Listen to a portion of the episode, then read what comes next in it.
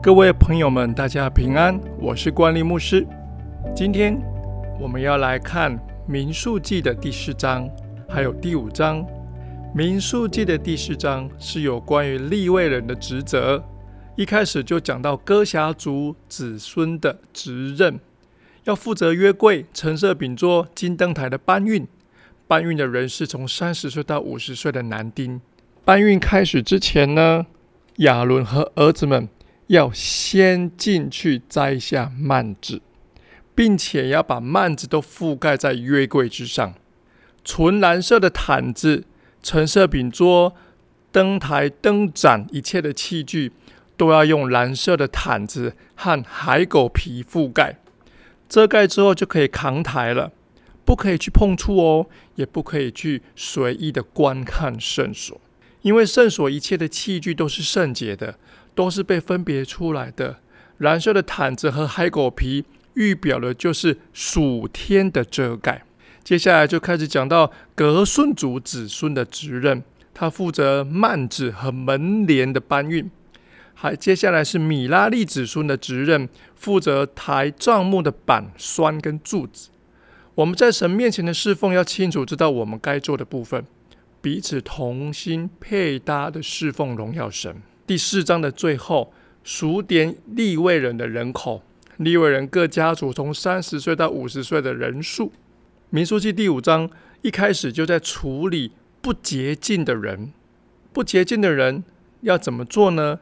要为罪付上代价。第六节跟第十节在认罪跟赔偿的方式。接着十一节到三十一节再讲到怀疑妻子行淫行要如何试验他的方法。在第五章中间，在生活中间有对于三件事的处置。第一个是针对高度传染病的疾病，比如说是麻风病啊，摸着死尸的人啊，都要出到营外。第二个是针对犯罪亏负人的教导，犯罪亏负的人要承担赔偿，若是没有人接受这赔偿，就要归给祭司。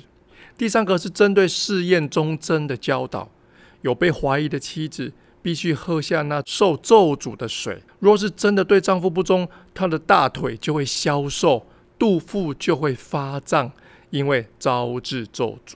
神颁布这些命令做法，乃是要百姓能够被保守在圣洁的当中，将罪恶疾病从属神的百姓中完全的除去。这是第五章关于圣洁的教导。还有呢，我们再来看第六章。第六章讲到是拿西尔人的条例，拿西尔人条例在第六章的一到二十一节，拿西人自愿遵守的规定是：第一个，不可以喝酒，不可以吃喝葡萄制的饮料跟食物跟酒；第二个，不可用剃头刀剃头；第三个，不可接近死尸。拿西尔人境界的三样事物代表什么？因为当时的迦南百姓封摇崇拜是用葡萄跟酒。还有呢，用头发来法术，代表他那个人生命要来行法术，所以不可以剃头。还有死人的仪式会被死人污染，所以这三个是迦南地上帝非常境界的三件事情，都跟拜偶像、拜外邦神有关，所以上帝要禁止这三件事情。这一切呢，不管是剃头刀剃头、挨近死尸、喝葡萄制的饮料或食物或酒，都在表明。分别为圣，被主所使用的心智。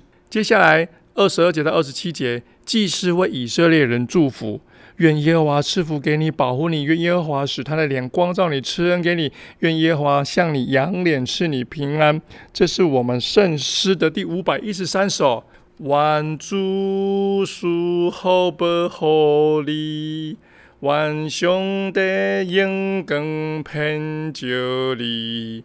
也应主必宽待你，万主兄弟雄雄跨过你，享受你平安。阿门。各位弟兄姐妹，愿上帝赐福保护你。我们明天见，拜拜。